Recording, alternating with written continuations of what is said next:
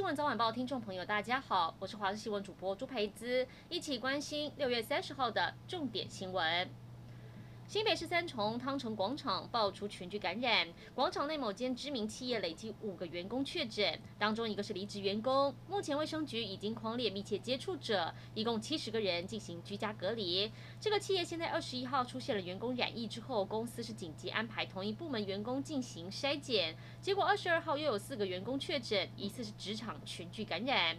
这个七月二十八号再安排其他部门员工，一共是两百多人进行筛检，虽然。结果都是阴性，但市府不敢大意。新北市卫生局正在扩大框列，还有疫调。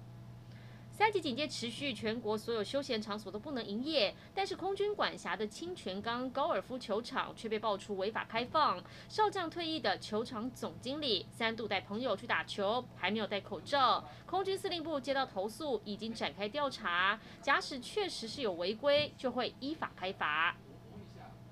二十二号抢先全国，让全市孕妇施打疫苗的新竹市陆续替近千位准妈妈完成接种。今天新竹市政府又再通知三百名高周数的孕妇可以来施打，一半以上都是有登记。目前住在新竹市或是在这里产检的孕妇，市府表示有接到许多孕妇跟他们反映，怀孕周数已经接近预产期，希望尽快接种疫苗。市府因此启动高周数孕妇优先施打计划，希望可以给准妈妈多一点保障。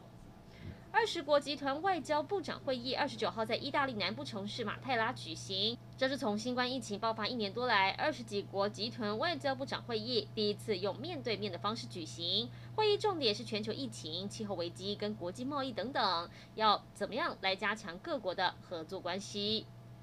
香港有很多移工在疫情期间受到不合理待遇，有些甚至被雇主性侵虐待。亚洲移居人士联盟二十九号召开记者会，当中有三个外佣勇敢站出来，讲述他们被虐待性侵的过程。亚洲移居人士联盟强烈批评香港政府并没有保护当地三十七万名的移工，默许事情发生。他们痛批这些人不是奴隶。根据外劳事务中心调查，二零二零年香港受到虐待的外佣案例上升百分之二点八，性侵案件增加三倍，九成以上的义工都超时工作，一天最高劳动十九个小时。疫情期间还被禁止在休息日出门。一起来关心天气。今天虽然还是吹西南风，但水汽有减少趋势。苗栗以南偶尔会有局部短暂阵雨或雷雨，北部跟东部是多云到晴。午后山区有局部短暂雷阵雨几率。温度方面，中南部高温在三十二度左右，北部跟东部比较炎热，高温大约三十五度。大台北地区、花莲纵谷以及台东会有三十六度左右高温发生的可能。还有在东南部会有出现焚风的几率，提醒您一定要注意防晒，多补充水分。